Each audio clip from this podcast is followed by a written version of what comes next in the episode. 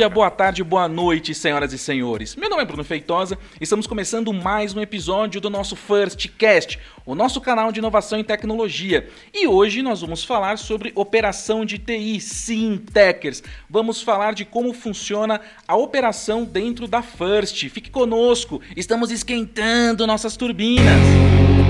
Mas antes disso, Vamos ver como está o nosso ilustre co-host, ele, Rodrigo Perestrelo, o Pera. Tudo bem, Pera? Fala, Techers! Fala, Brunão! Como estamos? Brunão, hoje vamos abrir as portas da nossa cozinha. Vamos falar como funciona a nossa operação, Brunão.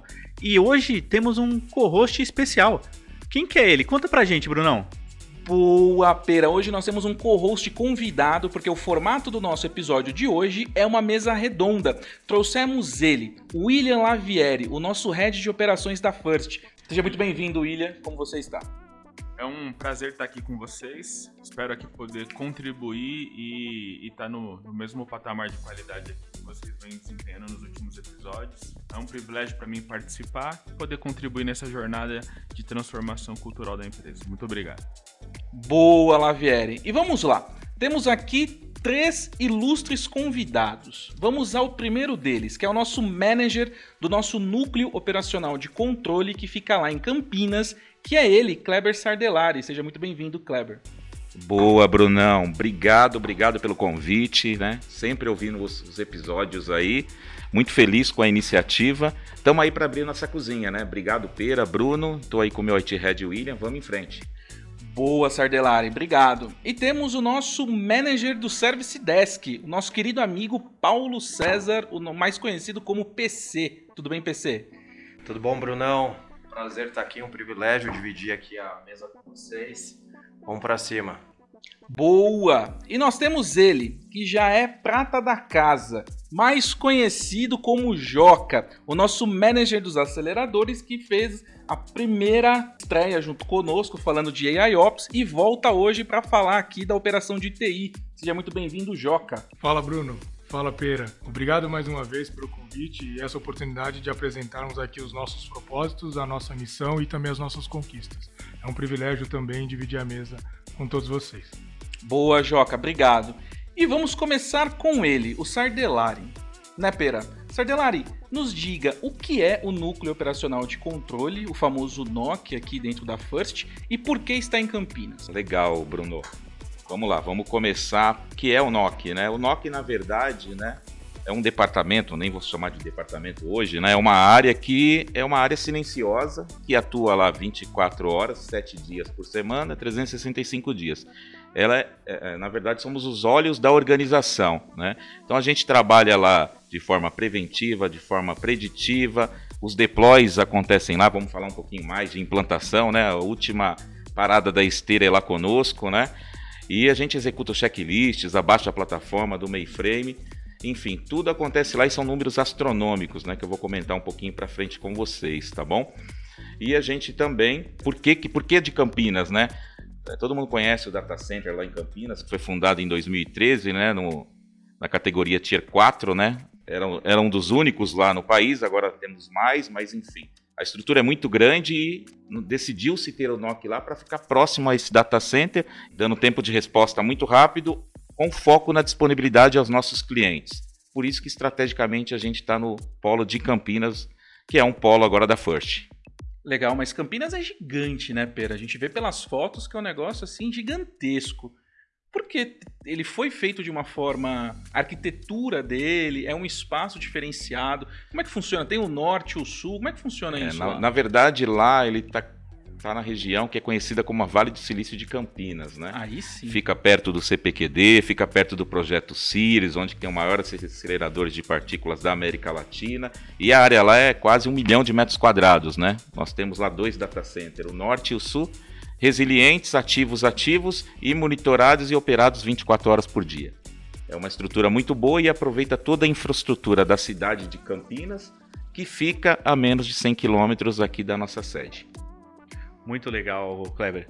É, o que eu acho que é bem interessante, quem consegue ver, assim, aquele monte de televisão, parece assim, me sinto na NASA, me sinto na NASA, a hora que eu vejo todos meus amigos do Nokia É ali muito louco. cuidando da monitoração, né? Kleber, conta um pouquinho pra gente, como foi a estratégia, pelo menos a gente, da onde a gente saiu para ir para Campinas, né? Como que a gente estava estabelecido e como que a gente cresceu e tem esse o Nokia desse tamanho hoje. Conta um pouquinho É, pra a gente, gente. tem uma história longa, né? E aí eu vou, talvez eu vou declarar aqui meu tempo de banco. Mas a gente começou tudo lá no Casa 1, né? Hoje é o Radar? Com a nossa monitoração, era pequena, e na época, inclusive, eu era operador, operava os sistemas e monitorava os sistemas de lá. E aí o banco cresceu e tomou essa proporção, né? E aí a gente precisou crescer. Fomos para Campinas, né? Para vocês terem uma ideia, cinco anos atrás a gente tinha em média 3 mil eventos, né? Lá em Campinas, 3 mil alertas, né? Hoje, né? Isso estou falando de, de período de um ano, né? Hoje a gente, nos primeiros 10 meses, a gente bateu as casas dos 500 mil alertas, né? Sempre no trabalho preditivo e preventivo. Então, assim, aquela magnitude daqueles telões, né? Corresponde ao tamanho das atividades e da entrega do banco e o tamanho do banco, né? Mas aqueles, aqueles telões são bem legais, né? Na Copa do Mundo a gente configurou para assistir jogo, foi bem bacana. Caraca. Claro, um olho monitorando e o outro assistindo o jogo. Bem legal, bem legal, Kleber. E, e qual que é o, o core do NOC, né? Quando a gente fala do NOC, né? A gente, pelo menos aqui na Força, a gente olha o NOC e, meu, a gente fala assim, meu, problemas são os caras que estão de olho no dia a dia. Qual que é o, o core do NOC? Quando a gente fala do NOC, a gente fala sobre o quê, Kleber? É, é bem bacana essa pergunta, né? Porque a gente fala do NOC, às vezes só pensa em alerta, né? Monitoração, e na verdade tem muito mais coisas lá, né? Só para vocês terem uma ideia de. A gente abre os sistemas do banco. Até um pouco tempo atrás a gente abria as agências na mão do banco, hoje já é tudo automatizado, né, com implantações de automações no conceito AIOps, tá? A gente tem o nosso poderoso mainframe, nós operamos o mainframe lá, né? Temos um mainframe. E executamos desse mainframe, só para vocês terem uma ideia de dimensão, 23 mil checklists de forma manual e 200 mil checklists de forma robotizada. Então é astronômico. Fora isso, né, também fazemos os deploys. Né? Os deploys lá nos primeiros 10 meses totalizaram quase mais de 20 mil deploys na implantações sistêmicas, onde a gente atua ainda em one-touch. Né? Estamos evoluindo para o zero touch, né, que é um caminho já linkado com IIOps. Acho que nosso colega Joca vai falar um pouco mais. Mas esse é o universo do nosso dia a dia. Então os IPRs lá acontecem lá, as implantações em produção acontecem lá.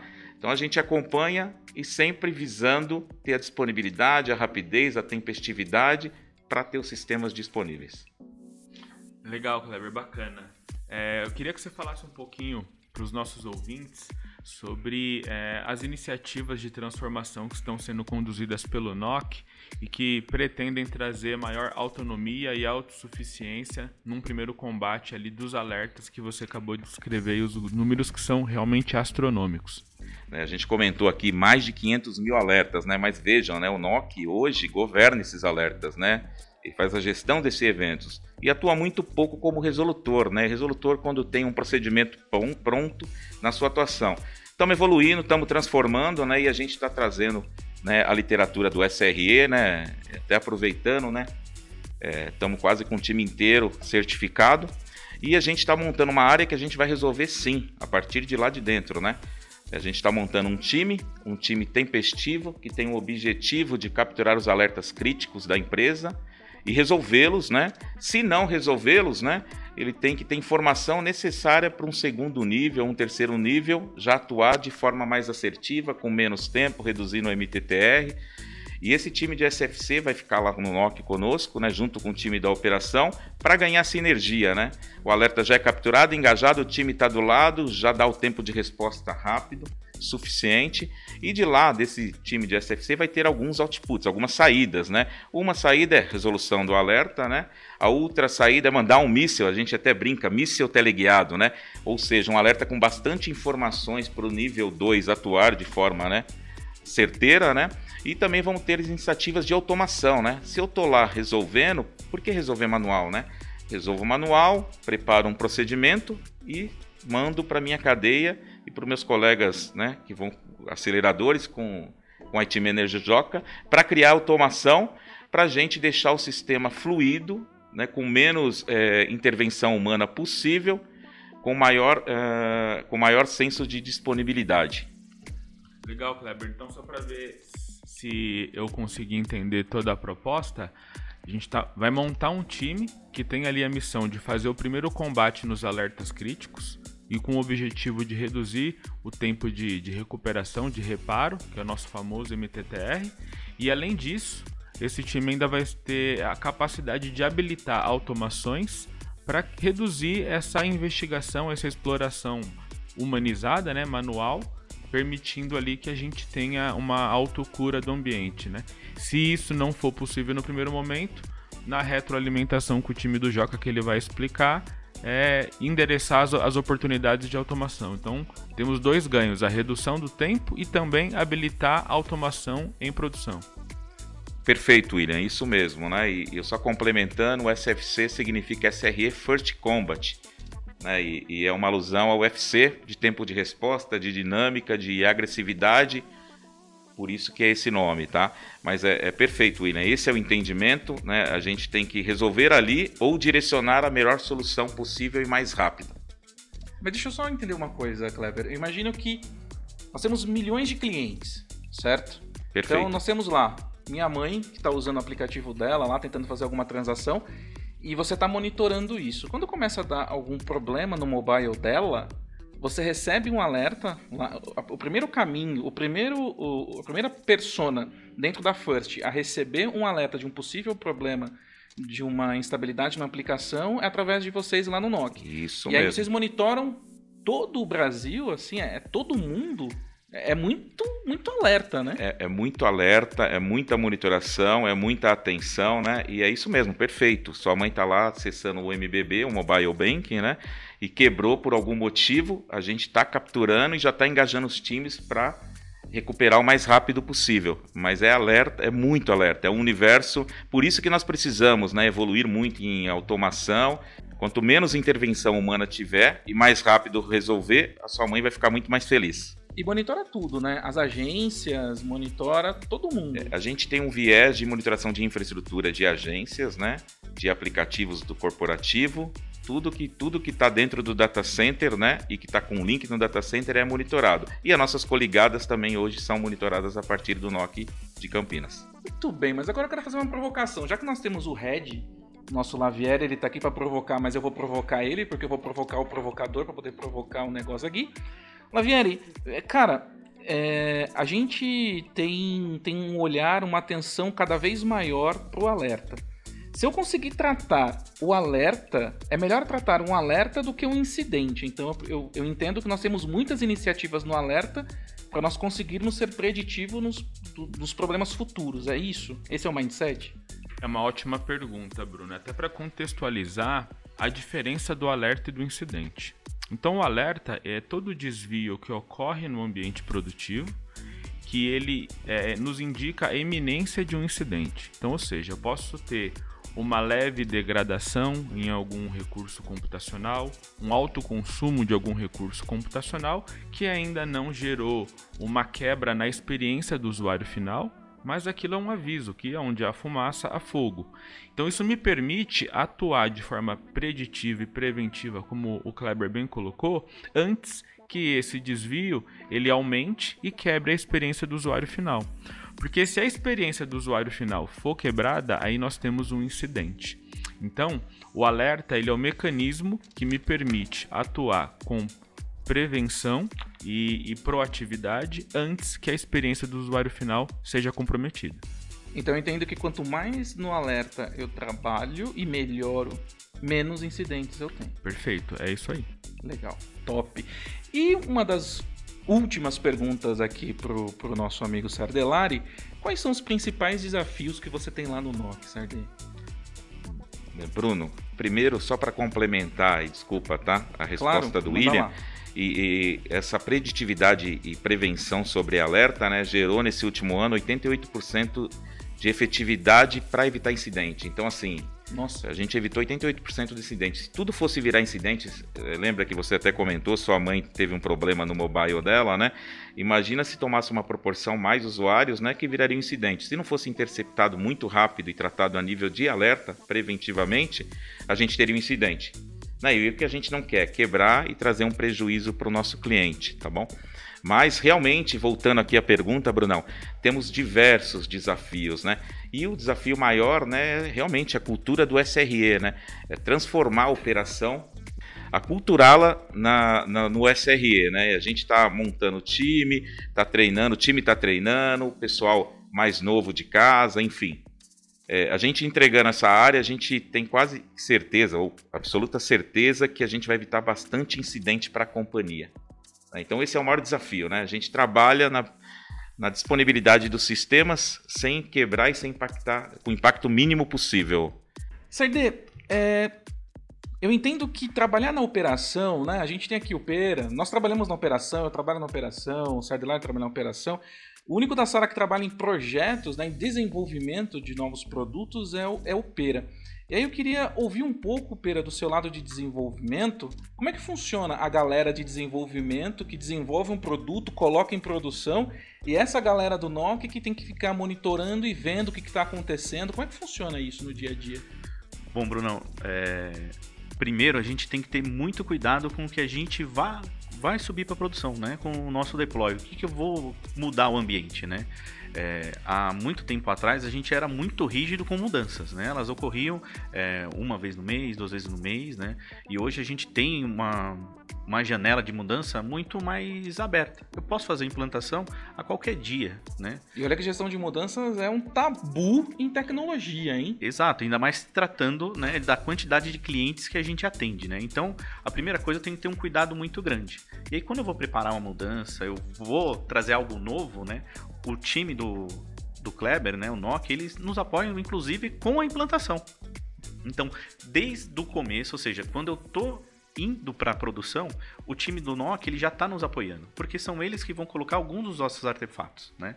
O Kleber mencionou a questão do Zero Touch, onde eu tenho uma independência maior, ou seja... O que, não... que é o Zero Touch, para quem está nos ouvindo? O Zero Touch é uma esteira que permite que o desenvolvedor ele faça toda a preparação para incluir o seu artefato em produção, ou seja, ele faz o deploy, ele agenda, a esteira é automatizada, né? Então ele dá o ok e ele vai acompanhando toda a etapa. É uma esteira de DevOps avançada. Isso, Top. isso, entendeu? E aí a gente tirou um, um uma parte do grande trabalho que o NOC tinha, né, de acompanhar todos os deploys, né? Então, uma coisa quando a gente está subindo antigamente lá um monolito, algo muito pequeno e agora com diversos microserviços. Cara, monolito me lembrou do Chaves agora. Que é... é o que é um monolito, Jesus? Cara, Brunão, monolito, pensa velho. no eu tenho um pacote, né? Eu tenho uma, uma feature, né? Que eu tenho N, é, N serviços. Tá? Certo. Quando eu não quebro esses N serviços, eu tenho o que a gente chama de monolito. Ou seja, eu vou ter que subir um pacote de produção, vou subir um pacote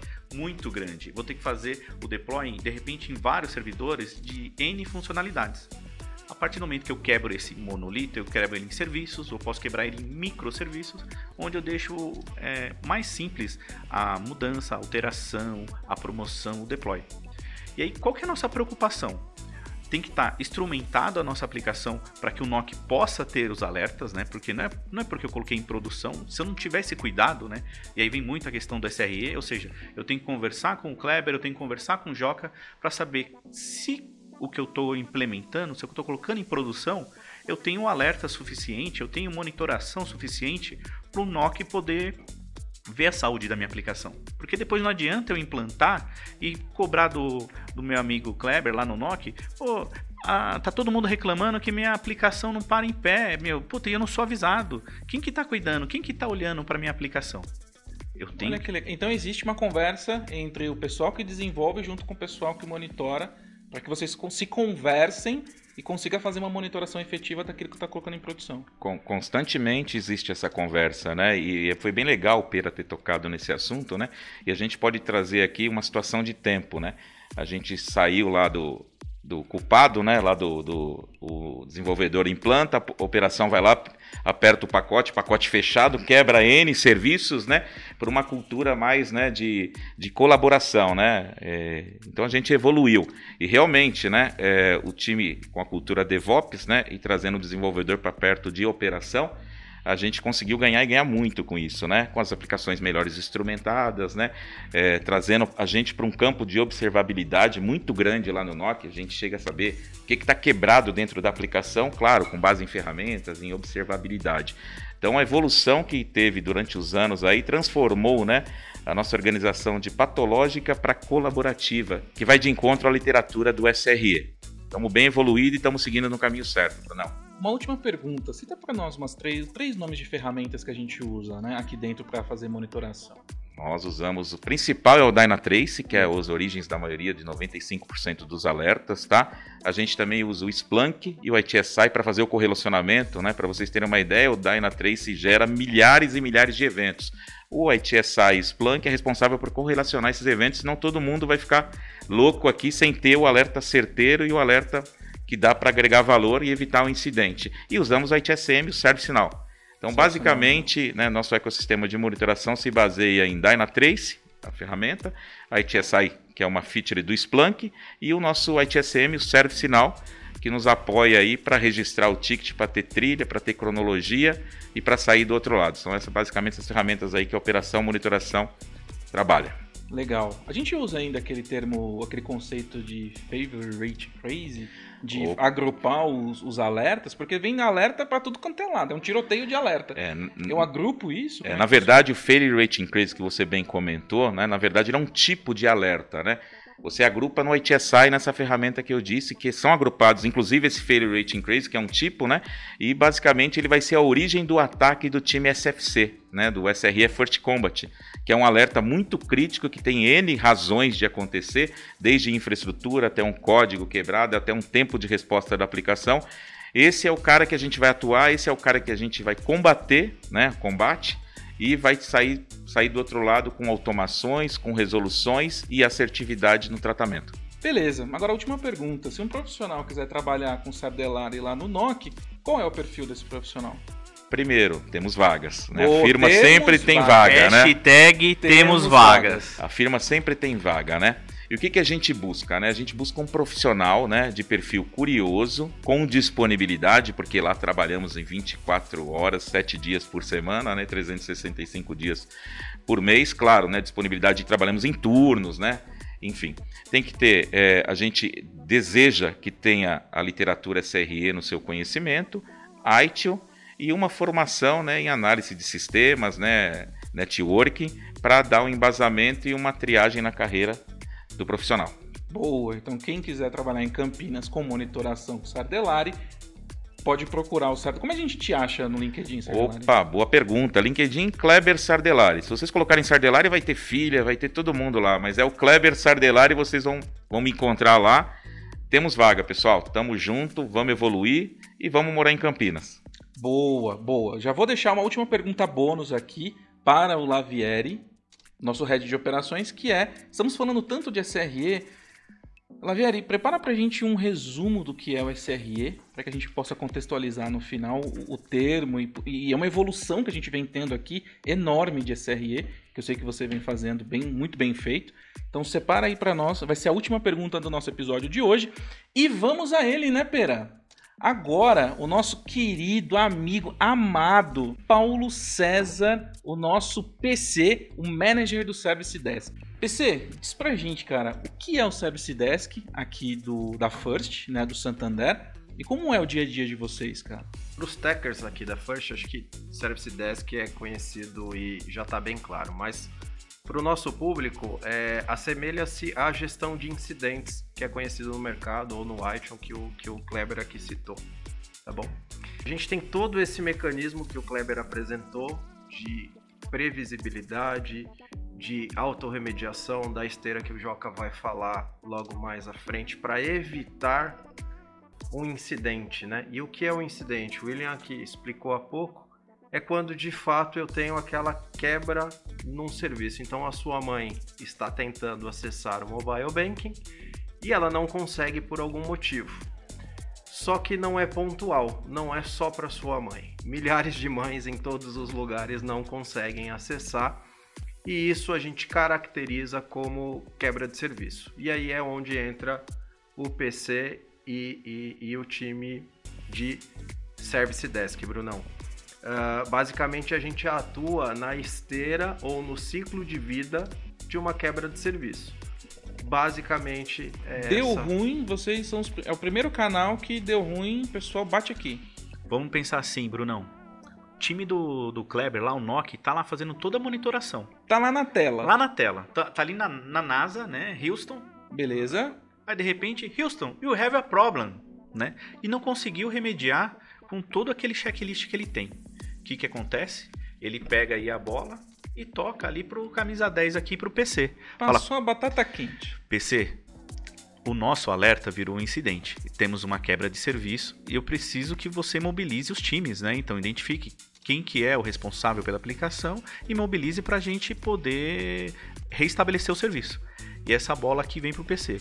PC, conta um pouquinho para a gente como que é essa integração do NOC com SDK, né? É só o NOC que, a, que que aciona vocês, aciona o SDK, eu posso acionar, tem um time, como tem um, um, um modus operandi? Explica um pouquinho para a gente como funciona o início do, do trabalho do SDK. O ciclo de vida do incidente ele tem diversas etapas e eu vou ser o mais lúdico e, e didático possível aqui. Existem diversos interlocutores que, porventura, podem abrir um registro conosco de uma quebra de serviço. O nosso principal parceiro e o canal que nós uh, focamos e, e, dedicamos muito esforço, é claro que é o NOC aqui do nosso amigo Sardelari.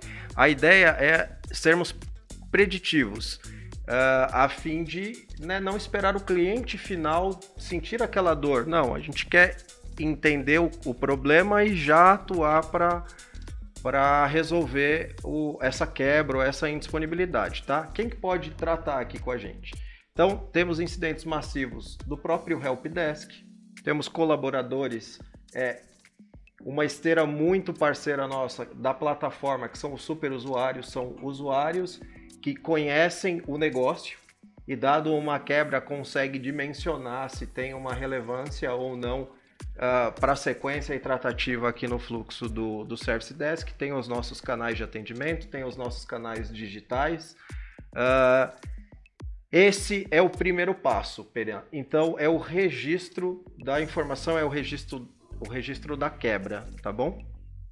Uh, dito isso, o Service Desk, o famoso SDK aqui dentro da First, faz uma avaliação em cima daquela, daquele sintoma, daquela assintomática relatada e trata uh, a partir daí a quebra de serviço numa sala de crise, num war room ou uh, no modelo em que a gente entende que é o mais apropriado, tá?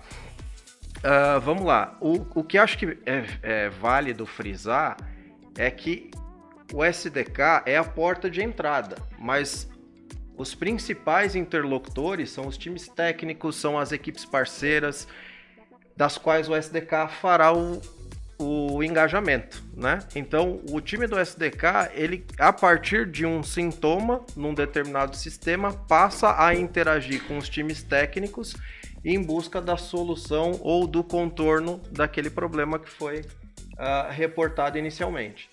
Essa é uma dinâmica macro do fluxo de, de incidentes.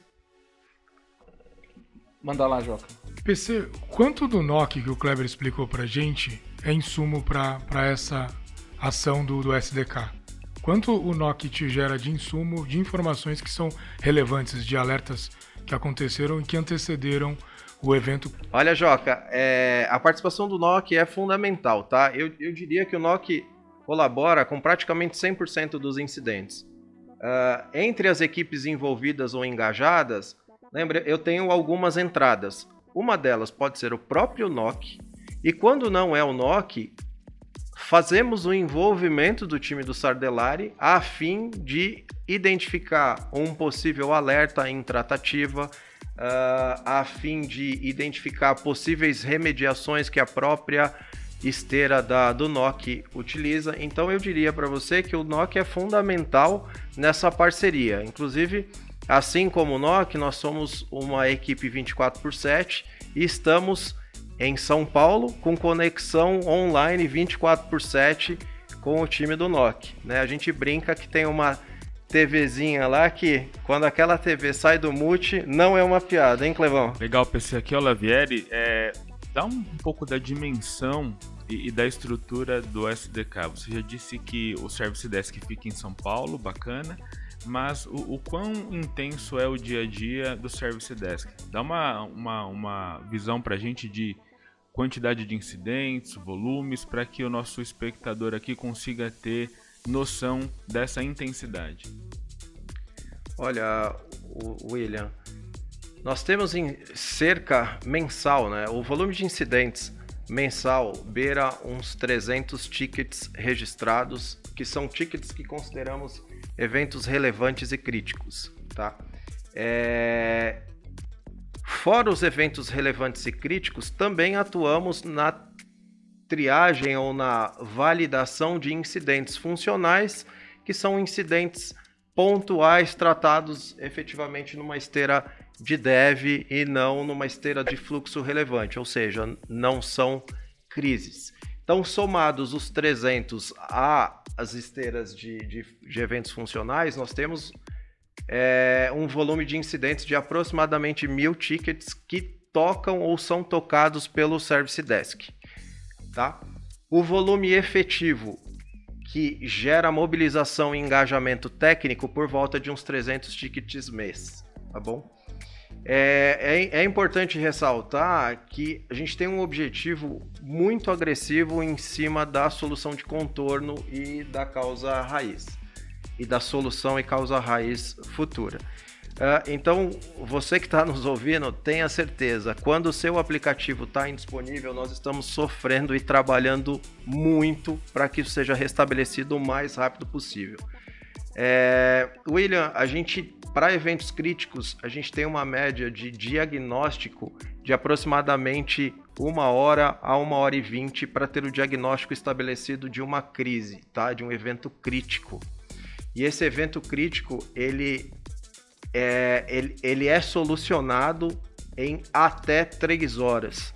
A gente está tendo uma redução em relação ao ano passado de aproximadamente 15% do volume total de incidentes. É, e aí você pode entender que são incidentes de todas as naturezas possíveis. Aquele que eu dependo de um ou dois times, ou aquele que eu preciso de uma investigação exploratória que depende de 10, 15, até 20 times ao mesmo tempo trabalhando. É, o Kleber falou muito bem sobre sobre os nossos nossa infraestrutura física em Campinas, mas muitos dos nossos negócios também estão nas nuvens, na AWS, na Azure, e, e aí você pode imaginar a complexidade para resolver ou solucionar um problema com tanta peça no ecossistema. Legal, PC. Então, para eu fazer aqui, fechar o entendimento, é, são volumes expressivos, ainda assim existe uma redução considerável em relação ao ano passado, e não só a redução do volume, mas existe também uma, uma melhora aí no tempo de diagnóstico e, e de restabelecimento, mesmo tendo uma maior complexidade no, no ecossistema, que além dos volumes, dos workloads que estão lá em Campinas sobre os olhos atentos do Kleber, tem também os volumes que estão distribuídos na cloud pública. Então, além da complexidade maior, ainda assim a gente conseguiu é, direcionar esforços e investimentos para reduzir o volume de incidentes e reduzir o tempo de restabelecimento. É isso? William, perfeito. Perfeito. E assim, eu aproveito aqui já até para agradecer os nossos times e os nossos especialistas técnicos. É, a nossa mudança de cultura faz parte, acho que todas as empresas que querem, que gostariam de galgar uh, um passo adiante, precisam e estão nessa jornada cultural. Então, uh, quando a gente trata um incidente, a gente, dentro da sala de crise, entende que não existe hierarquia, não existe é, é, um comando expressivo dentro da sala. Todos que estão ali estão do, do, do mesmo estão com a, a, mesma competência, com o mesmo é, com a mesma responsabilidade e atribuição de resolver o, aquele problema. Então estamos, estamos todos juntos a fim de resolver o problema.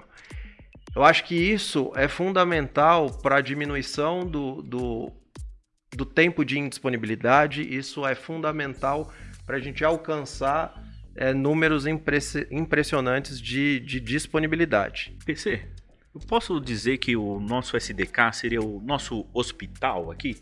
Né? Porque se a gente imaginar, né? eu estou indo ali por pronto-socorro. No primeiro momento eu chego ali, né? ou seja, está chegando um incidente, um aviso para vocês ali, é, tem uma triagem, né? Entendo que tem ali a primeira triagem que é para o pessoal entender, puta, isso aqui realmente é um incidente, que a gente falou, puta, é um incidente relevante, é um incidente funcional, né? Depois de passar por essa triagem, acredito que já cai ali de repente para um especialista, né? Cai para alguém chamar um especialista, ter uma indicação para remediar. É nesse molde que nosso SDK está trabalhando? Como que, como que funciona assim é, a chegada do, do paciente no nosso SDK e como é mobilizado os times, né? Vamos lá, Pera. A chegada uh, do incidente aqui no nosso fluxo foi, é, é, a gente caracteriza como registro e tem aqueles interlocutores. A sua pergunta ela é muito boa no seguinte aspecto: depois de mobilizado, mobilizamos os times, identificamos ali a, a o diagnosticamos a, o problema, uh, temos que tomar a ação de contorno ou definitiva. Eu acho que é aí que o SDK contribui e ajuda ainda mais a trazer valor para, para o banco. Como o Kleber falou, a gente está na jornada SRE, né? Então, qual que é a ideia? Dado que eu tenho o diagnóstico e apliquei o contorno, a gente inicia a fase de normalização. Então, eu libero ali a validação funcional de telemetria para o time do NOC, avaliar se os nossos termômetros eles estão entrando dentro ali da, da normalidade. A gente uh, pa passa para o usuário, para aquele super usuário, como eu falei, a validação funcional da ponta. Uh, mas entramos num processo de pós-mortem, acho que o Joca vai falar um pouquinho também, que aí eu acho que é onde está o valor, operar. A gente não atua ali apenas no, na triagem do paciente e direciona para o especialista. Não.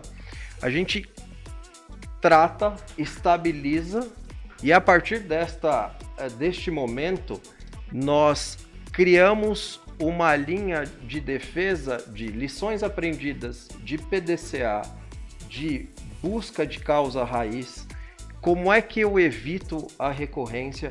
Então, todos esses insumos, o time do Service Desk, em conjunto com os times técnicos, mapeiam em tempo ainda de incidente, a fim de resolver definitivamente aquele caso e principalmente avaliar se no parque todo, se no ecossistema todo existem situações similares que possam uh, ser evitadas dado ao, ao, ao, caso, né, ao incidente mapeado. Então acho que o fluxo ele entra na busca da causa e principalmente na solução definitiva. Fazendo uma alusão ainda com o hospital, então o paciente chegou, chegou muito mal, né? Nós estabilizamos, fizemos os curativos, operamos e aí sim, depois de diagnosticado o que ele tem, depois de operar, entregamos para a mão dos especialistas para que eles definitivamente possam seguir com o tratamento e a cura desse paciente até a sua é, alta médica. Então, fazendo uma alusão, eu acho que é isso. Pera, eu não sei se eu respondi como você gostaria. Não, perfeito, PC. Acho que deu para elucidar todo mundo, até quem não conhece o um trabalho do SDK, né? Principalmente uma grande companhia, como, como que funciona. Mas, Joca, eu acho que você queria trazer um ponto. Traz aqui pra gente. Eu, eu gostaria de fazer uma pergunta, PC. Até acho que até aproveitando aí. A gente sempre fala em sala de crise ou war room, né? Uma sala física onde você envolve os times técnicos, essa dezena de times que você comentou. E, e, a pandemia, lógico, todo mundo sabe disso, trouxe uma questão muito de home office. E fazendo essa alusão aí do hospital que vocês trouxeram, a gente tem também no SDK telemedicina, ou seja, a gente consegue atuar nos incidentes de forma remota? Olha, Joca, foi um desafio para todo mundo, né? Acho que essa pandemia.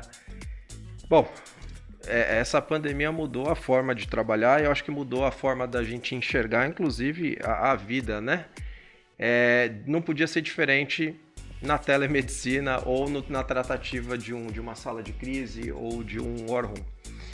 Uh, sim, sim, temos a telemedicina e, e foi surpreendente porque num primeiro momento, todo mundo ficou muito cismado ou crítico de, poxa, como é que a gente vai tratar um incidente? Porque antes, para quem não conhece o, o, nosso método, nós temos salas físicas de combate ou de é, war room para tratativa de um incidente massivo, crítico, né, relevante.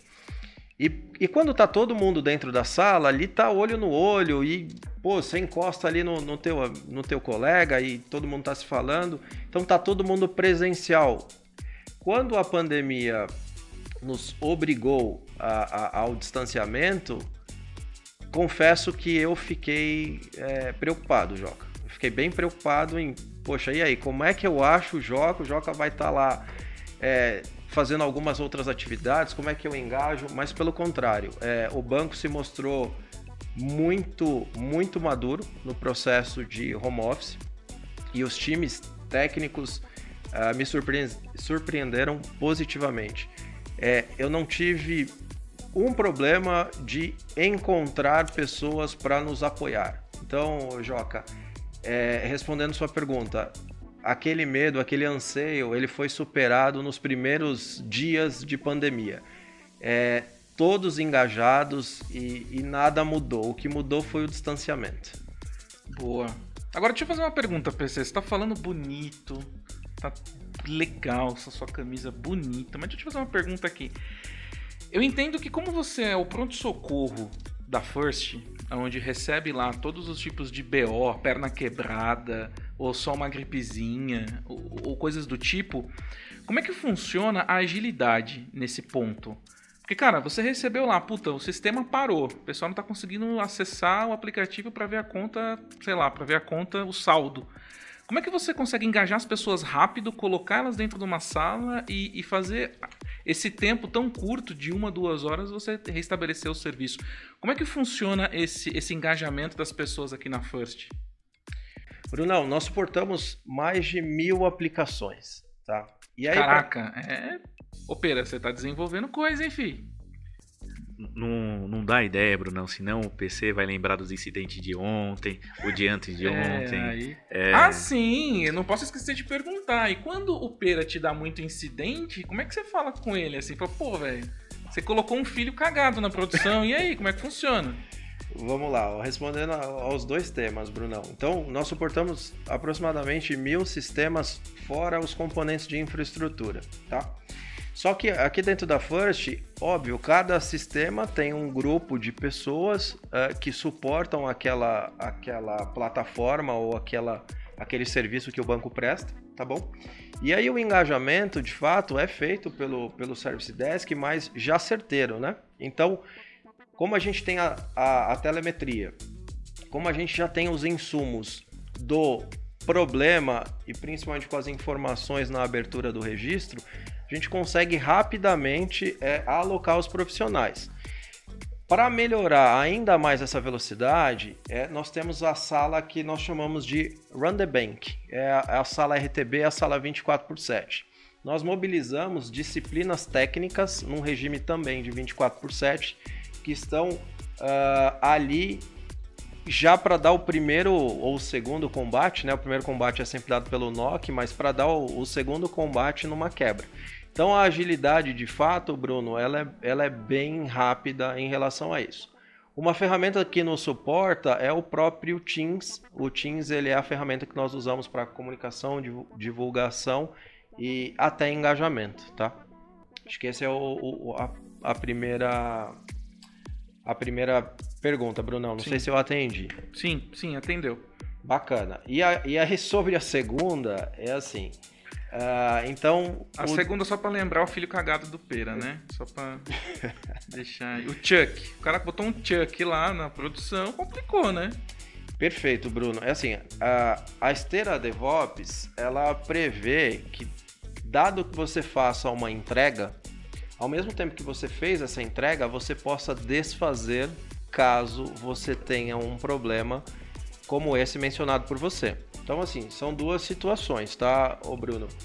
Uma coisa é o, o Pera, de fato, por algum motivo implantar, e é hoje a nossa demanda ela é cada vez mais ágil e a gente precisa mudar cada vez mais rápido para atender o mercado e o anseio do nosso cliente. Mas dado que você fez, eu também tenho esta capacidade de voltar. O que não pode, Brunão, e aí eu pego no pé do pera, é implantar e quebrar, implantar e quebrar de novo, implantar e quebrar de novo. É, se isso acontece. Aí você, você é a super nani dele. É quase isso, Brunão. Nós invocamos o processo de gestão de problemas e, e aí o, o Cara, isso, isso, é uma valsa, né? Porque isso é uma, é uma dança de. É, é, um sincronismo bem bacana, né? Eu, o Laviera tá me olhando aqui, mas, cara, é, é, eu, o Perinha vai lá e desenvolve um produto novo. Aí ele, aí ele com a ajuda do Sardelari, do Nokia, coloca em produção e já monitora. E ainda tem o SDK que suporta, tipo, ó, se der algum problema, que pode ser diverso, não só pela, pela fazer um deploy com algum problema, mas, cara, era, pra, era a previsão era para sei lá, 5 mil pessoas e teve 50 mil, 1 milhão, 5 milhões de acessos, vai acontecer. Eu acho que, que é um sincronismo tão, tão legal isso, né, Lavieri? Se você puder falar, pelo nosso tamanho, pela nossa estrutura, cara, mais de mil aplicações, é aplicação pra cacete, né? Fora as aplicações legadas também, né? É realmente, Bruno, é um, é um ecossistema bem amplo, bem complexo por isso que as cadeias de valor precisam ser pensadas e sincronizadas para ter essa, essa beleza da valsa que você descreveu. Porque a passagem de bastão entre os times ela precisa estar tá realmente sintonizada para que nenhum pratinho caia. Mas acho que para resumir aqui e complementar a resposta do PC, tem um, um, ditado que eu gosto bastante que é do famoso tio Ben, o tio do, do Peter Parker, né? Grandes poderes, grandes responsabilidades. Então, com o advento do DevOps, as equipes de desenvolvimento cada vez mais possuem liberdade e autonomia para lançar as novas versões em produção e junto desse poder vem grandes responsabilidades. Então, o mood aqui que a gente deixa é se você construiu, você vai ter que fazer rodar. Então, a parceria e a colaboração é genuína e total. Se o, se o Pera quis, ele fez um, um deploy hoje ou ontem à noite, ele sabe dessa responsabilidade, a prontidão dele é imediata para trabalhar em sintonia com o SDK, porque ele vai ter que restabelecer o serviço junto conosco. Então é todo mundo de mão dada, igual irmão do começo ao fim. Legal, eu acho interessante porque trabalhar com tecnologia dentro de banco é diferente, né? Porque você vai trabalhar com tecnologia dentro de empresas menores ou startup e você não tem toda essa estrutura, toda essa equipe. A gente está falando de quantas pessoas aqui sobre a gestão de vocês se somar? Dá mais de quantas pessoas? Na área de operações, Bruno, a gente tem aí aproximadamente 450 colaboradores. Mas... 400? Cara, é, é, é uma empresa. É uma empresa, porque, como a gente disse, eles estão distribuídos em três turnos, então a gente nunca para, é um regime 24 por 7 a gente dá essa sustentação, a gente dá esse suporte para mais de mil aplicativos, sem contar os componentes de infraestrutura, os componentes de, de serviços internos. Só para contextualizar, próprios... Lavieri, desculpa, o que são componentes de infraestrutura para os nossos ouvintes que estão acostumados mais com aplicação? O que, que seria um componente de infraestrutura? É, o que, é um incidente de infraestrutura? Eu vou dar um exemplo prático, tá? Tem o caso da sua mãe, que ela vai estar tá lá né, no sofá da sua casa tentando fazer uma transação no mobile banking. Esse é o mais clássico, né, até o mais romântico que a gente sempre usa. Mas tem aquele outro problema que também é tratado pelo Service Desk e não tem nada a ver com a mãe do Bruno. Por exemplo, se o funcionário do Santander tentar reservar uma sala de reunião ou tentar fazer é, a reserva de um voo de uma viagem, um voo aéreo para ir numa, numa reunião é, lá em Campinas ou para ir é, em São Carlos, tá vindo, por exemplo, do Rio de Janeiro e quer fazer uma reserva de um voo e não consegue, isso são aplicativos internos que também são suportados. Ou se o seu Wi-Fi parou de funcionar é, em algum prédio, isso é um componente de infraestrutura que também gera um, um incidente que é tratado pela mesma cadeia. Então, percebe que o nosso processo ele precisa ser robusto, ele precisa atender aquela aquele acesso que está com problema da sua mãe que está no sofá da sua casa, mas também o colaborador, a coligada, uma demanda do, do regulador, então ele tem que ser completo e robusto para atender diversos cenários. E PC e, e Lavieri, não só de problema vive o SDK, né? A gente tem grandes eventos aqui, né? Que são os Hot Days, né? Que tem todo o acompanhamento do SDK. Conta um pouquinho pra gente, PC, o que, que é esse Hot Day, quando ele acontece, quais são os eventos? Estamos qual próximos é o... do, do, da Black Friday. É, como foi exato. a Black Friday do ano passado? Me diga. Conta um pouquinho pra gente como que funciona esse evento e qual que é o papel da SDK aí. Olha, Pera, bacana. É, o Hot Day, de fato, é, a gente, para datas especiais, é, faz um acompanhamento ali no, no âmbito de operação, junto com o pessoal de projetos, junto com, com o time de sustentação e infraestrutura, a fim de garantir que aquela data passe a, a, o mais tranquilo possível para os nossos clientes.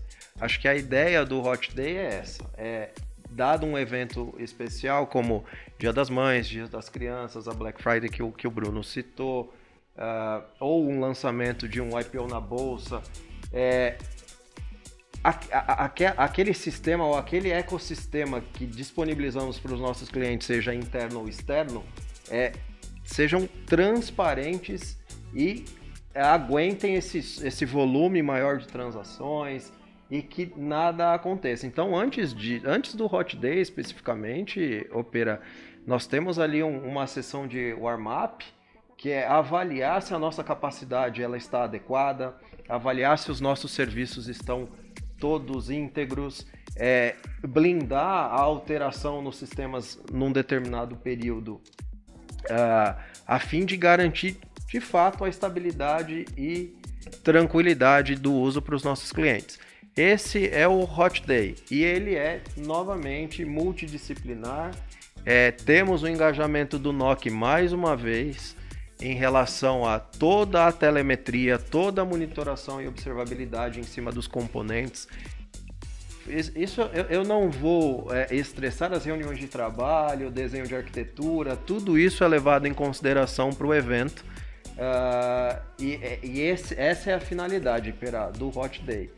Temos cerca de 10 a 12 eventos por mês de Hot Day, tá?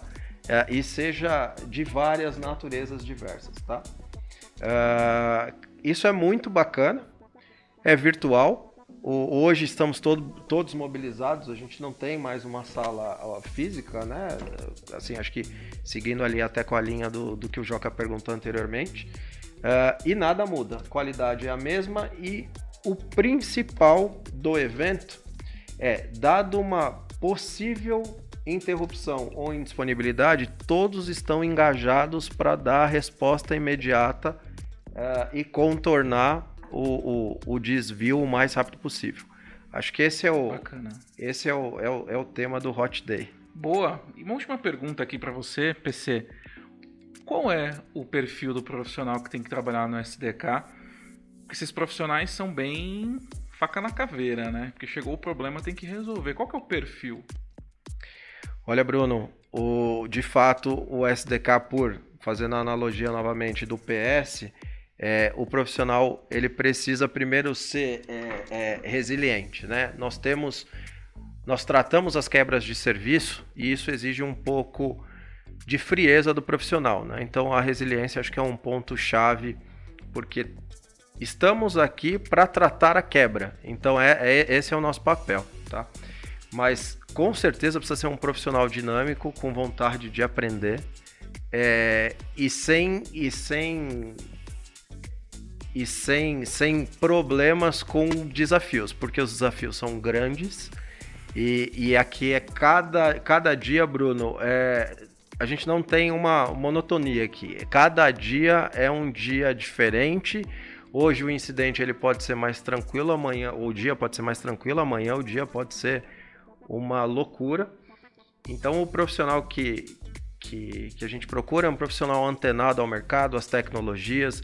Acho que esse é o cara que, que a gente busca. É, uma pessoa que é desenvolvedor hoje, como ele, uma pessoa que está começando na área de TI, fazendo a faculdade, se ele quiser trabalhar com operação, Como é que funciona a trilha de uma carreira, ao seu ver, de uma pessoa que quer focar a carreira dela em operação de TI? O que, que ela deve estudar? Qual caminho ela deve seguir? Quais são suas dicas para um ouvinte que está curtindo esse papo e não é de operação e quer ser de operação?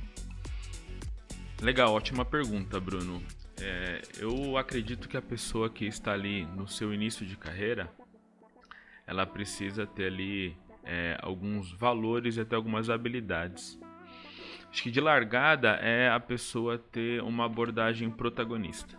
Ela ser aquele tipo de pessoa que vai atrás, ela busca informação, ela tem sede de conhecimento e tem sede de fazer acontecer.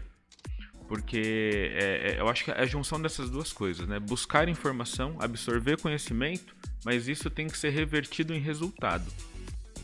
Então, ela fazer acontecer é, é, um, é, um, é um grande diferencial. E, e associado a isso, é aquilo que o Kleber já falou no começo, é ser curioso. Aquilo que o PC também já colocou aqui no speech, que é ser resiliente. Então, acho que essas habilidades, esses soft skills, que se a pessoa tem já na largada, facilita enormemente a jornada que ela vai percorrer. Porque a parte técnica, depois que ela faz parte do time, e, e numa, numa abordagem de colaboração, a, a, o próprio ecossistema que ela está é, facilita essa alavancagem de conhecimento. É, eu acho que o mais importante é ela ter essa sede de conhecimento, ela fazer acontecer e ter a, a resiliência, ter a curiosidade para que a, jornada seja facilitada.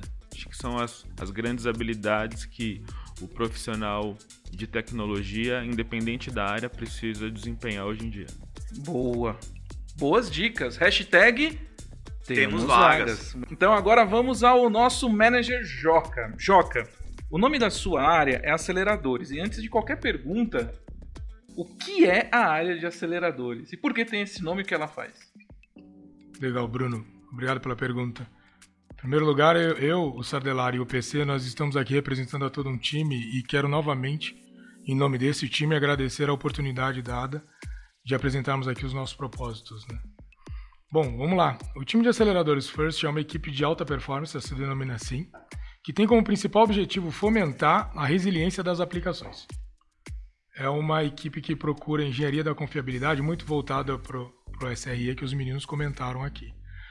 Oportunidades de automação através de imersão dos times de SRE, a utilização de metodologia uh, ágil para resolver intercorrências em todas as áreas, seja de desenvolvimento e até mesmo da operação, visando sempre a melhoria contínua. É, nós avaliamos a aderência também sobre requisitos não funcionais durante a transição de projetos para produção. Então, essa preocupação do, do, do desenvolvimento de times como o do Pera, que foi citado aqui, a equipe de projetos, essa sabedoria da operação, é, é essa, essa importância, essa relevância de levar esse conhecimento para os times de desenvolvimento. Nós, atua nós atuamos muito como facilitadores na implementação dessa metodologia, realizando cerimônias e aportando qualidade às iniciativas através de condução de processos, como uma banca, como um hunting process, como um framework ágil, uma inception e até mesmo design thinking. Cada um de nós, com suas capacidades, competências e habilidades, seja técnica ou pessoal, como disse o Lavieri, Sim. se complementa e acredita que isso é o que permite conquistas como aqui já demonstradas e que nos dão um horizonte promissor rumo à melhoria ainda maior da qualidade dos nossos serviços. Espero ter respondido a tua pergunta, Bruno. Boa. Não, mas só para eu entender a valsa aqui, né? Porque eu entendi que o Pera desenvolve, aí quando ele implanta, junto com o Sardelari que monitora e ajuda na implantação, e o nosso PC aqui do Service Desk, que, que se der algum problema em produção, ele está ali prontamente para fazer ali o pronto-socorro desse problema. Agora, em que momento essa dança acontece a passagem de bola para os aceleradores? Ótima pergunta, Bruno. Aqui, a equipe dos aceleradores do Joca, eles vão ter dois grandes objetivos. O primeiro é retroalimentar as equipes de desenvolvimento com a sabedoria obtida junto à produção no dia a dia. Então, todos os eventos de monitoração, todos os incidentes que foram tratados, isso gera conhecimento, gera lição aprendida. Levar essa lição aprendida aos times de desenvolvimento para que as novas implantações já nasçam com essa qualidade e com essa lição, a, lição aprendida absorvida é um dos grandes objetivos do Joca. Olha que legal. Então a melhoria contínua. Ele é o cara da melhoria contínua e que melhora o serviço de acordo ao que aconteceu no quente. A equipe de aceleradores que o Joca está à frente é o principal viabilizador de melhoria contínua dentro de operações. Não menos importante, o segundo objetivo que o time do Joca tem é acompanhar a transição de projetos para a produção. Então, esse shift left de projetos para a produção, o Joca também acompanha, porque ele sabe ali de, de requisitos fun não funcionais, de é, requisitos de qualidade que a operação tem para receber e admitir esses projetos em produção. Então ele faz todo esse controle para garantir que os requisitos de qualidade e de, e de excelência estejam garantidos nessa transição. Então ele garante a transição no shift left e também a retroalimentação às equipes de desenvolvimento com a sabedoria que foi obtida junto às equipes de alertas e incidentes. Que interessante, a, a Ana Milani, que passou a Red, que passou aqui conosco no nosso último episódio, né, Pera, falou muito do Shift Left, do, do, processo de desenvolvimento, e nós temos também aqui a qualidade, então, feita, representando pelo time do Joca de Aceleradores, do Shift Left, da qualidade de operação, que tem muito conhecimento do que acontece em produção. Sensacional, a estratégia é, é limpa, né, fluida, top, parabéns. O processo, inclusive, Bruno, que foi implementado para realizar essa cadeia de valor, é chamado de iGarage Express. É um processo que está baseado no PRR, Production Readiness Review, que é um documento e é uma disciplina dentro do, do, do SRE. A gente está muito baseado, os meninos já citaram aqui, o próprio Sardelário, Pera, é, o Lavieri novamente e o PC citaram muito sobre essa sabedoria da produção, sobre esse conhecimento que a operação tem e levar isso para os times de desenvolvimento. Então, o iGarage Express, que é uma das ferramentas que a gente utiliza para poder aculturar os times de desenvolvimento no que tange eh, a qualidade da operação e dos itens da operação, que envolvem tanto o NOC, que envolve tanto o SDK que aqui foi citado, e algumas outras áreas como esquedulagem também, que também tem um viés de produção e de operação é feito através do PRR Excitando. Que interessante. É como se fosse é, é um time que vê tudo que está acontecendo ali das pernas quebradas e tenta uma solução junto com, com, com o time de desenvolvimento para que essas pernas não cheguem mais quebradas, né? Ou que pelo menos diminua aí essas pernas quebradas que chegam ali no pronto-socorro, né? Ô Joca, comenta mais um pouco pra gente como que é essa troca entre o time de desenvolvimento e o, por, e o porquê isso passa a ser um ponto muito importante para o time de aceleradores, né? Como que, por que o time de desenvolvimento ele já não tem essa prática interna? Por que o time de aceleradores? Diz qual é o tempero especial que o seu time tem para trazer esse conhecimento para o time de desenvolvimento, né? Que, que não está habituado com o dia a dia da operação. Bom, nosso objetivo maior é o aculturamento. É, essa cultura SRE que a gente vem falando aqui ao longo do podcast, é importante que a instituição tenha. É importante que o desenvolvedor tenha, é importante que o time de operações tenha, é importante que o QA tenha, o, o, o Scrum Master e o Product Owner também. Então, a ideia é, e o objetivo nosso é aculturar a instituição e o processo, e o nome Aceleradores é justamente para isso para acelerar esse aculturamento dentro da instituição. Está impregnado nas veias da operação, né, dos times de, de sustentação também, é, a cultura SRE. Quer queira, quer não, ela também ela permeia itens do IT que o Kleber citou aqui e o PC também. Né? A gente fala muito de identificação de causa raiz no SRE, a gente fala muito de automatização de processo. O ideal é que os times, no momento do desenvolvimento, no momento do teste, tenha é, é, esse conhecimento e o aculturamento, que é a palavra fundamental para responder a tua pergunta, para dizer o qual é o tempero, é, é, a ferramenta que a gente usa. É esse o tempero que a gente utiliza para que é, essa cultura seja e para que esse conhecimento seja difundido dentro da instituição. Como que um, um alerta massivo no NOC ou algo que, que, que vem permeando, ou seja, né, tenho sempre aquele alerta, né, ou seja, o PC vai dizer aqui, tem aquela aplicação que o Pera subiu, que todo mês, no dia X, sempre gera um alerta, né? como que o time de aceleradores trabalha com isso? Ou seja, como chega essa informação para o seu time e, e, a partir do momento que essa informação chegou para vocês lá, qual que é o, o, próximo passo? O que, que o time de aceleradores é, traz para a companhia? Tanto o Sardelari quanto o PC citaram aqui das ferramentas que nós utilizamos para a identificação dos itens, para a identificação dos eventos e dos alertas. Né? A partir destes eventos e a partir do histórico que nós temos é, nas ferramentas utilizadas pela instituição para monitoramento e para correlação de eventos. Aliás, sobre IOPS, eu convido a todos vocês a ouvirem o, o, o capítulo, né, o, o primeiro, episódio, primeiro episódio. É, na pessoa do Max Barreto, que fala muito bem sobre, sobre o tema. Eu vou dar uma pequena pincelada aqui, mas ali tem uma, uma imersão, uma profundidade bem grande, né, Bruno? Bom, as ferramentas que, que, não, que não são disponibilizadas hoje e que o time de, de aceleradores faz uso diariamente são as mesmas que o time de operação e de STK fazem uso para a tratativa dos alertas e eventos em tempo de incidente ou em tempo de, de, de evento, vamos dizer assim. E a gente consegue, com uma visão histórica, identificar esses desvios que você comentou. Poxa vida, a aplicação XPTO sempre que sobe, sobe quebrada. Ela sempre tem um desvio. Então a gente tem históricos e tem a partir desses históricos, condições de desenvolver é, ações mitigatórias, seja com automação, seja com melhoria no código-fonte, refatoração de código, recapacitação de ambiente, proporcionar que esse número de eventos seja reduzido ou até mesmo eliminado. Eu queria perguntar, Joca, para você, quais são os grandes números que os aceleradores têm e como eles estão funcionando hoje com a trilha SRE, por exemplo, que está bem interessante aqui, desse, falando do aculturamento, né? Tem ajudado bastante na nossa cultura aí de SRE. Legal. Eu vou comentar sobre quatro grandes números que nós temos aqui, ou quatro grandes frentes que o time de aceleradores toca, lógico, em parceria com todos os times técnicos aqui da First, além da operação e da SDK que aqui já foram citados. O primeiro grande número que eu quero comentar com vocês é sobre Inception, ou sobre iGarage. Poxa, o que é Inception, Joca? O que é iGarage? Basicamente são processos que visam fazer um deep dive, seja num ecossistema de uma sigla só, ou um ecossistema que compõe mais de uma aplicação. Nós estamos aí em, em tempos de Open Finance, que envolvem todo e qualquer tipo de aplicação, seja de canais digitais, core banking ou até mesmo estruturais. O que, que os aceleradores já fizeram em relação a Inception iGarage? Essa imersão nessas siglas ou nesses ecossistemas. Ao longo de 2020, nós tivemos seis Inceptions ou seis iGarages, como vocês preferirem, sendo executadas ao longo desse ano.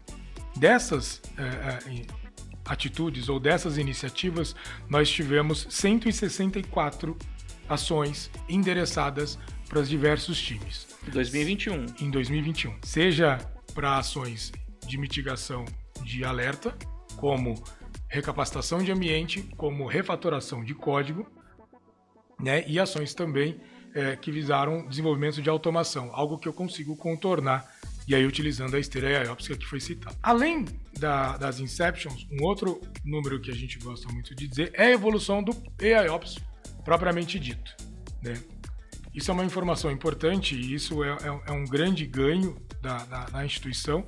É importante citar para vocês que em janeiro de 2021 nós tínhamos um número baixo de intervenções automatizadas na produção.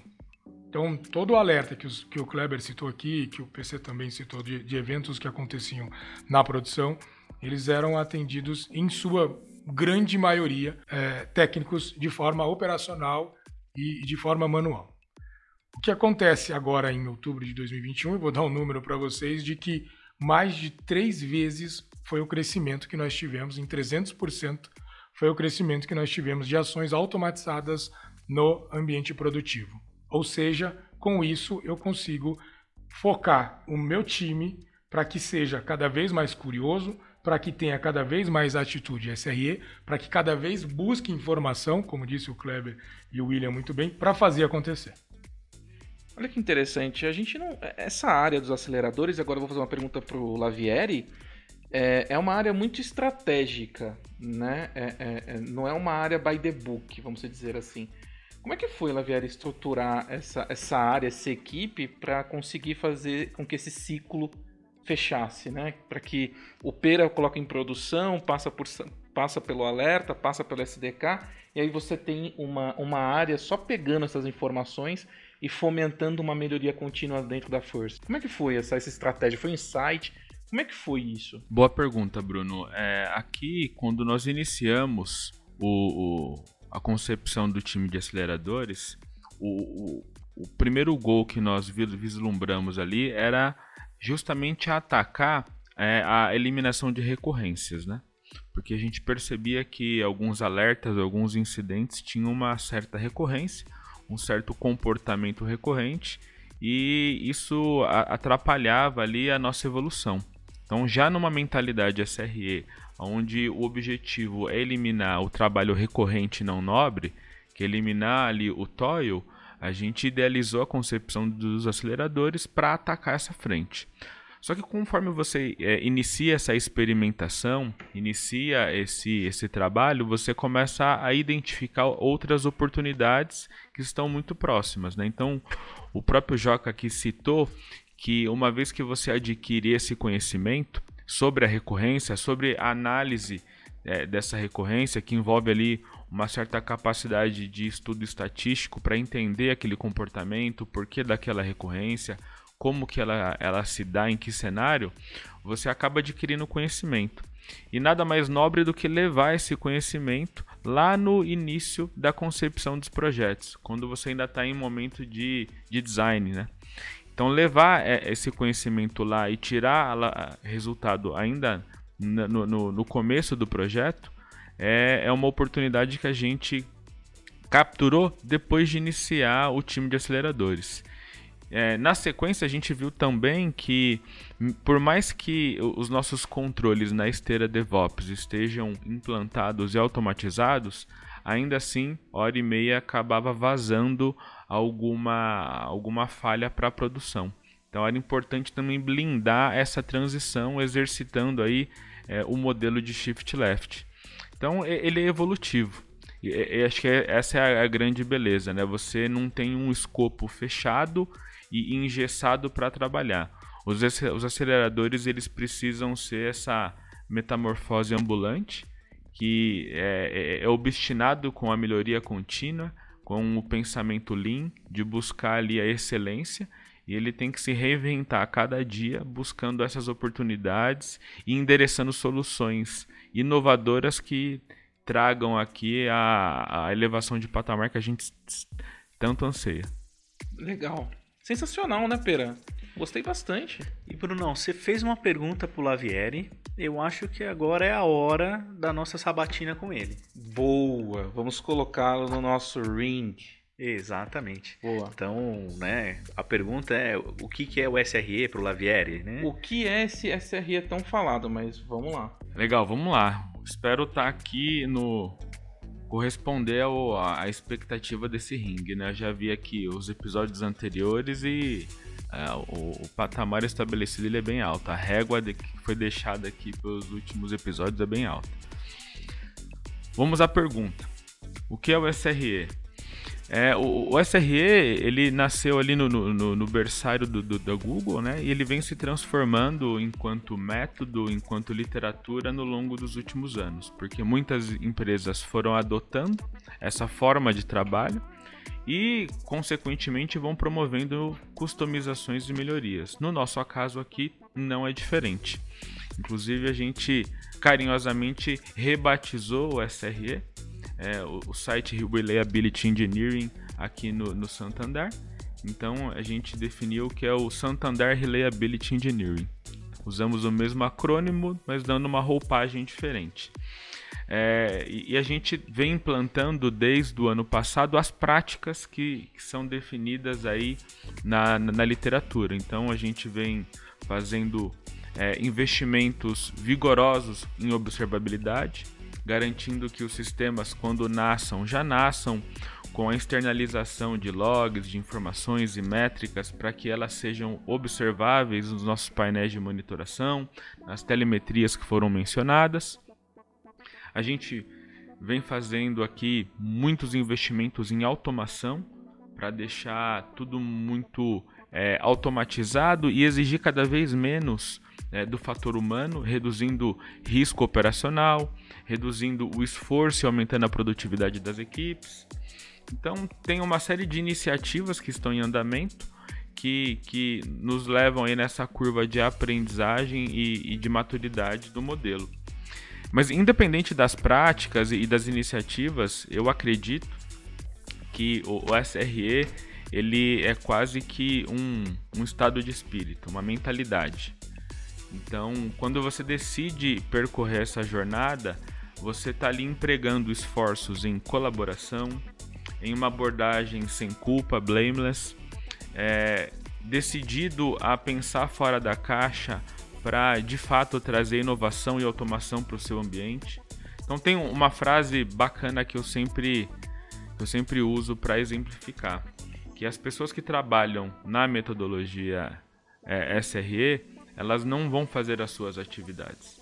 Elas vão construir algoritmos que façam as suas atividades. Então é justamente o que acontece quando você coloca um, um dev para fazer o trabalho de operações. Eu acho que esse é o grande mood que a gente percorre e aí isso toca várias iniciativas e atividades no nosso dia a dia. Legal. Eu acredito que uma pergunta, na verdade, uma provocação no bom sentido, que a gente sempre faz aqui no nosso podcast, é você como head, o nosso head da First, uh, um dos maiores bancos hoje do nosso país, que é o Santander, qual é o seu principal desafio hoje na First, no Banco Santander? O, o, principal desafio que eu tenho hoje no meu dia a dia e é onde eu invisto ali boa parte das minhas horas é justamente em, em estimular a, a, a colaboração. Porque independente do, do framework que você adote, da ferramenta de mercado que você vai comprar e implantar, independente de, dos, das N integrações sistêmicas que vão estar estabelecidas, no final do dia, quem alavanca resultado são as pessoas. E, e eu acredito muito na colaboração e na parceria entre as equipes, entre as pessoas que estão no seu dia a dia. Então eu, eu, eu invisto muito é, tempo e esforço, estimulando essa capacidade de transformação das pessoas, essa capacidade de colaboração, porque são elas que entregam o resultado no fim do dia. Então, de tudo que foi explicado aqui, desde que nasce o alerta lá na operação em Campinas com o Kleber, passando no pronto-socorro do PC e das lições aprendidas com o Joca, tudo isso só é possível e, e, nessa grandeza e com essa beleza harmônica, como você bem descreveu aí, que é a nossa valsa, só é possível através das pessoas. Então, é, é o meu grande desafio hoje é estimular é, a colaboração e a capacidade de transformação das pessoas. Sensacional. Ô Joca, é, notei que você queria complementar um, algum um ponto, né? Tra traz pra gente e fala também da questão da guilda de SRE que o time de aceleradores toca, né? Com, com essa aula que o William deu. Explica pra gente aí como que tá sendo a implementação da guilda. Bacana. Obrigado, Pera. Justamente em função do, do que o William acabou de comentar sobre colaboração, né, integração e engajamento dos times, dentro da First a gente foi, vamos dizer, provocado pela nossa pela nossa diretoria de desenvolver internamente uma trilha de conhecimento SRE, rotulada e determinada e definida como Santander Reliability Engineer. Essa trilha de, de conhecimento ela permeia todas as disciplinas e as metodologias e métodos e literatura SRE do mercado implementada pela Google, só que muito voltada para a experiência Santander, para a experiência First. Além disso, o aculturamento ele está envolvendo o, o treinamento tanto de funcionários quanto colaboradores da instituição em trilhas SRE do próprio mercado, para que a gente consiga cada vez mais difundir esse conhecimento e essa literatura na instituição. Isso é base para que a gente possa implementar e desenvolver uma cultura SRE. Inclusive é o que eu aconselho aqui para os nossos ouvintes fazer o mesmo. No que tange a guilda, Pera, que você me perguntou, é, ela é um encontro, muita gente vai estar procurando aí no Google o que significa guilda, mas basicamente é um encontro, é uma reunião de pessoas com o mesmo objetivo. Pura e simplesmente isso. Então nós temos aqui é, equipes diferentes, né? cada um com a sua competência, com a sua habilidade, mas que tem, no final do dia, um objetivo comum, que é a disponibilidade dos serviços do Santander. A mãe do Bruno tem que conseguir fazer o pagamento dela, a transferência dela, através do aplicativo Mobile Banking, né, de forma transparente e mais rápido possível.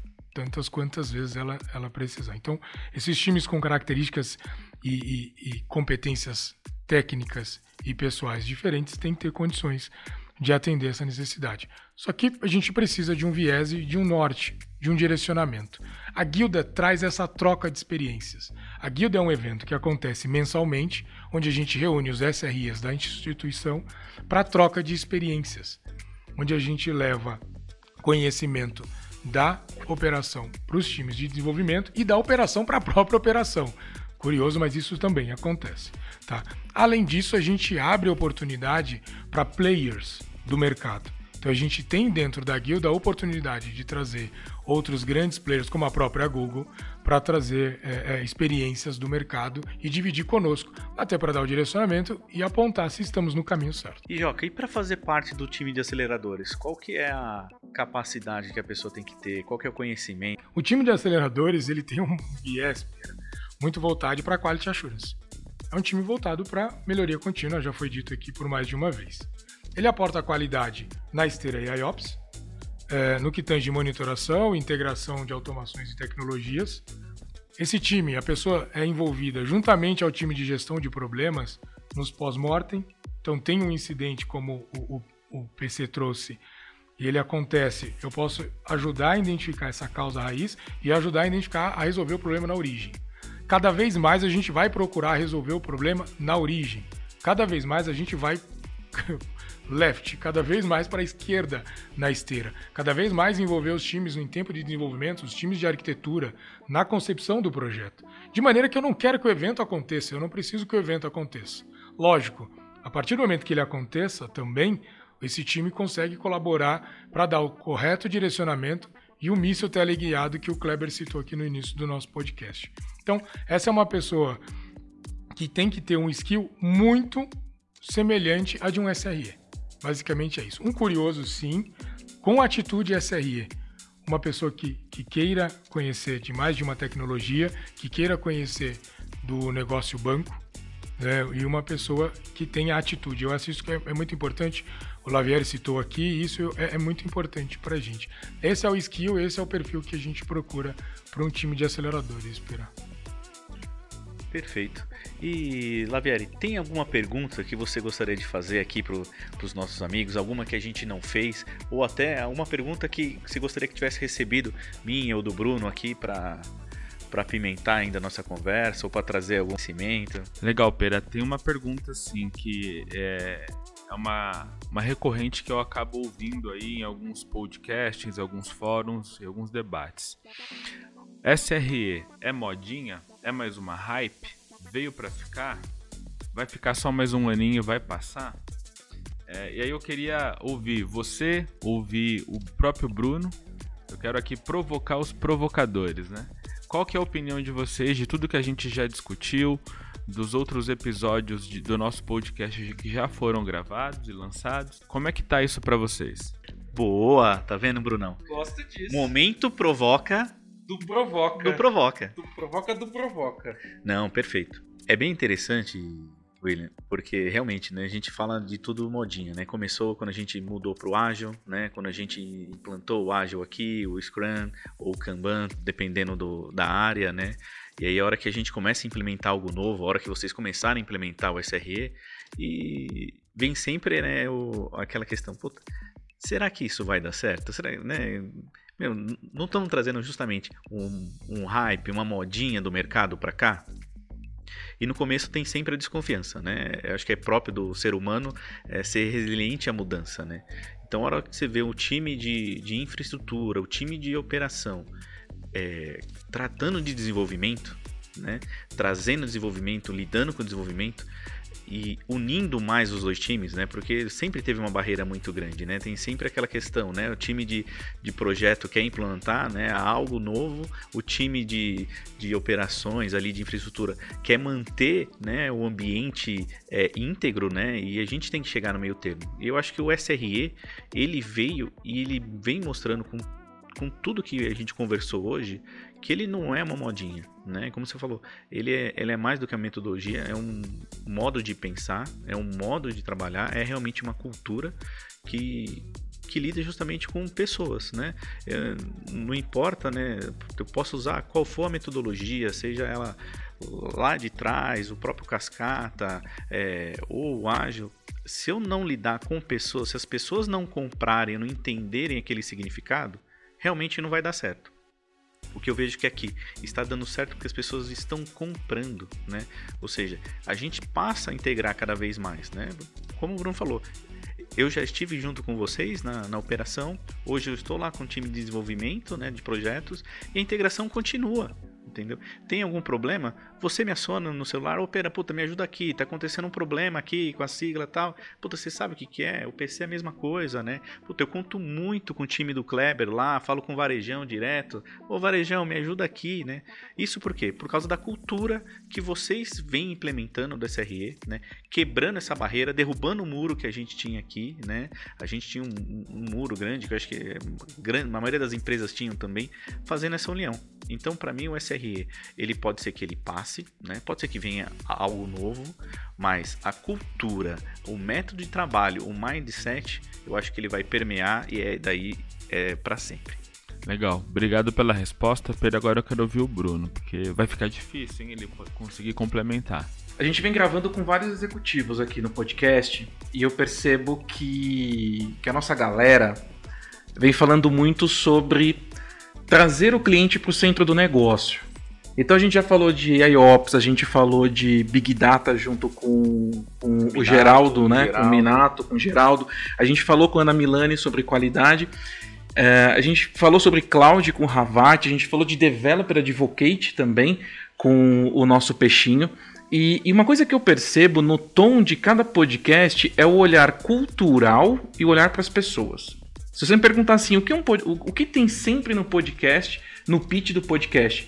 Olhar para pessoas e preocupação de aculturamento.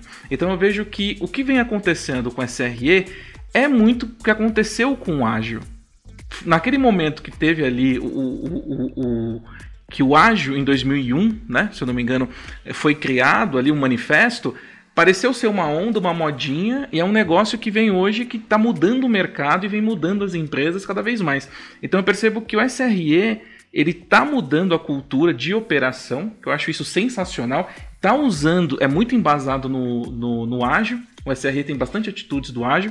Então eu percebo que a gente precisa mudar o olhar de operações, não é só um trabalho de infra, um trabalho de bit byte, mas você fazer o principal ponto de sucesso que eu estou entendendo de todos os episódios que a gente tem é você trazer uma metodologia e você trazer uma consciência para toda companhia, principalmente para o nosso tamanho, que nós somos aí em muitos dentro da First, dentro do Santander, no braço de tecnologia, que é você fazer a cultura das pessoas. Aquele negócio que, puta, não é um problema meu. Porque a gente poderia não ter a área do joga de aceleradores e continuar batendo, né? O pessoal de, de, o pessoal do PC podia continuar batendo com o pessoal de desenvolvimento dizendo, poxa, você está colocando um monte de problema em produção e está sobrando para eu ter que resolver. Só que ao invés disso, a gente está criando uma cultura, ao invés de você criar um atrito entre duas grandes áreas que fazem o seu trabalho com excelência, você criou uma área totalmente estratégia, estratégica que você consegue. Peraí, vamos criar uma cultura aqui de colaboração.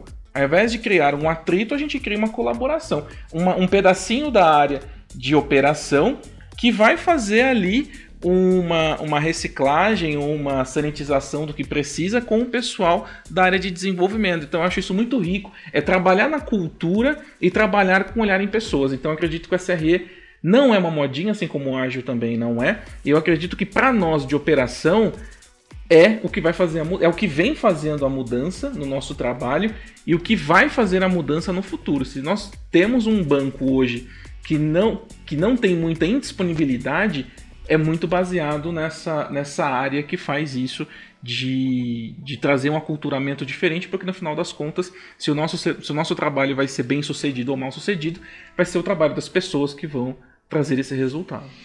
Perfeito, Bruno. Muito obrigado pela resposta. Acho que consegui provocar os provocadores aqui. Boa. Boa. Gosto disso. E Brunão, felizmente chegando Chegamos ao, ao fim, né? Chegamos ao fim, né? de- Dessa nossa mesa redonda aqui, foi bem interessante o, o molde de hoje, né? E aí eu quero trazer aqui para os nossos convidados aí que cada um fale um pouquinho aí, traga um, um caso interessante, uma curiosidade, uma dica aí de repente de uma série, de um livro, algo que goste, para a gente conhecer também um pouquinho de cada um de vocês, não só do profissional, mas da pessoa, né? Então começar aí com, o- com o nosso querido Sardelari, né? Conta pra gente aí um pouquinho, sei lá, uma curiosidade ou traz uma dica aí pra gente de, de um livro, um filme, algo que você gosta. Boa, Pera, boa. Cara, curiosidade, né? É, o Kleber Sardelari é novo, mas ele já tem 30 anos de empresa. Isso é uma curiosidade, né? E, e- e trazendo para o lado pessoal, porque não só de trabalho vive o homem, né? Claro, Claro. eu tenho um hobby que é colecionar, colecionar carro antigo. É um hobby que eu tô curtindo bastante, tá me dando muita dor de cabeça. Muito mais do que tratar alerta, tá, pessoal? Top. Muito mais do que tratar alerta, mas é gostoso, é um prazer aí. E tamo junto, tá? Foi muito prazeroso tocar esse podcast, trazer um pouco de, de cultura, falando de cultura, né, Pera e Bruno, trazer um pouco de cultura SRE, disponibilidade, disponibilidade pra galera aí. Tamo junto e até o próximo aí. Tô passando aqui agora pro meu amigo PC. Boa, PC. Manda lá. Obrigado, Clebão. Bom, é, acho que não, não curiosidade, né? Mas o PC é um cara que chegou aqui há pouco menos de dois anos. É, eu cheguei aqui como se eu tivesse em casa, então e assim eu me senti e, e acredito que a, a recepção que eu tive na empresa ela foi muito importante, assim, para o meu crescimento e desenvolvimento aqui dentro. Então, acho que de curiosidade eu tenho um pouco tempo de de considero que um pouco tempo de banco, de tecnologia um pouquinho, assim como o Clever, né? Mas aqui acho que vale um, um recado, não, não é nenhum, não é uma indicação, nada, mas a gente está falando muito do movimento cultural e eu, eu acho que é importante fri- frisar que, que o movimento cultural ele não depende do teu líder, ele não depende da tua hierarquia, ele não depende, ele depende única exclusivamente de você. É, e aí hoje a gente tem o SRE, tem uma certificação a ser tirada, mas eu acredito que se a gente trabalhar, ou se tudo que a gente fizer na nossa vida, a gente fizer com uma visão 360, olhando para todos os para todos os lados, né? Para toda a atmosfera daquela tarefa ou atividade que você está fazendo, certamente a qualidade ela vai lá para cima e, e você muda de patamar. Então, não apenas para o trabalho, para tua família, para os teus amigos, para tua esposa, marido, etc. Eu acho que essa é a visão, o Bruno e Pera. Acho que a gente tem que ter um olhar 360 para as coisas. Boa. Não é só a casca. É- é- tem muito mais do que a casca para ser olhado. Top. Boa, PC. Lavieri, Joca? Vamos pro Joca. Top. Legal. Bom, Bruno, gostaria de agradecer novamente aí a você e ao Pera pela oportunidade. Para quem teve a oportunidade de ver o vídeo, tanto no LinkedIn quanto ouvir o primeiro episódio do AI Ops é, no Firstcast. Para quem não me viu e para quem não tem condições de fazê-lo, eu sou Joca, sou negro, tenho uma barba um pouco mais grisalha do que da última vez que eu me apresentei quase branca. Eu acho que essa é uma informação importante porque eu venho cada vez mais procurando representatividade dentro da instituição e gostaria de, de, de difundir isso e demonstrar que sim, um IT manager, é, uma pessoa com cargo de liderança dentro do Santander e dentro da First pode sim ser um negro, pode sim ser uma negra, que sim nós temos diversidade como o Bruno citou ao longo do nosso podcast. É, gostaria de, de mais uma vez agradecer a oportunidade de falar sobre aceleração no processo de transformação digital que eu fui responsável, através de, de metodologia para fomento de automações tecnológicas, o que permitiu aí redução de 50% no tempo de atuação em disponibilidade de serviços e, e redução de 40% no número total de eventos é, e resolução de 10% de, inter, de, de, de, intercorrências na produção de forma automática. Puxa, Joca, por que você está trazendo esses números? Que competência ela não está atrelada à condição social nem à cor. Eu acho que a atitude cada um de vocês pode ter e quando me perguntam sempre o que precisa para ser um bom profissional de tecnologia é interesse. Né? É você ter a vontade e ter cada vez mais é, autonomia e força de vontade. Eu ouvi muito isso durante a minha, a minha formação, de que a área de tecnologia te exigia estudar o tempo inteiro. E é fato. Isso não muda. Só que você estuda e você colhe os frutos daquilo que você planta. Obrigado de novo, Bruno. Maravilha. Lavieri. Legal, Brunão. Obrigado, Pera. Primeiramente, eu gostaria aqui de agradecer a oportunidade e também a generosidade aqui do, dos nossos colegas, Kleber, PC, Joca, em, em, compartilhar um pouco da sua experiência, do seu conhecimento com a nossa audiência aqui. Então, acho que o primeiro sentimento aqui é de gratidão. E eu queria deixar aqui, acho que duas dicas. São, são dois livros que estão na minha cabeceira, eu já li eles algumas vezes. É, o primeiro é o Projeto Fênix. Então, para quem curte DevOps, acho que é uma das melhores literaturas que tem. E o segundo é um livro que fala sobre um, um sobre alto desempenho, né? Como você alcançar alto desempenho em tudo que você faz. É o Fora de Série, o Outliers. Então, acho que são duas recomendações de leitura aí que estão na minha cabeceira. E novamente, muito obrigado. E como que a gente te acha no LinkedIn, Laviane? Legal. É, no LinkedIn, redes sociais em geral, é sempre o mesmo perfil, é W Lavieri, ou busca como William Lavieri, acho que não deve ter nenhum homônimo. Mas está lá o meu, o meu, contato, fico aqui à disposição para dúvidas, perguntas, contatos e sempre lembrando, né? Tem vaga na firma. Hashtag tem, tem vaga, vaga, na, firma, firma, né, Joca? Boa. Hashtag tem vaga na firma. Muito bem, gostaria muito de agradecer a todos. Vocês são sensacionais, é um time que eu me sinto Cara, nós somos muito foda, a verdade é essa. A operação de TI é, é uma das melhores, isso eu não tenho dúvida, né? Então, parabéns pelo trabalho que vocês estão fazendo e a gente se sente muito representado, né, Pera? Com certeza, né? O Brandi não está aqui com a gente hoje, mas eu tenho certeza que ele traz também esse agradecimento, esse orgulho de fazer parte dessa família, né? Que eu, eu digo que é uma família bem grande, né? E, e parabéns e obrigado por todos aqui pelo tempo. E Brunão, fique atento aos próximos episódios, tem sempre coisa boa aí. Sem dúvida, senhoras e senhores techers, fiquem ligados, nós sempre temos novidades, sempre vamos trazer aqui pessoas, grandes nomes com muito conteúdo para todos vocês. E não esqueça, porque tecnologia e inovação é a nossa chama. Valeu, galera. Fui.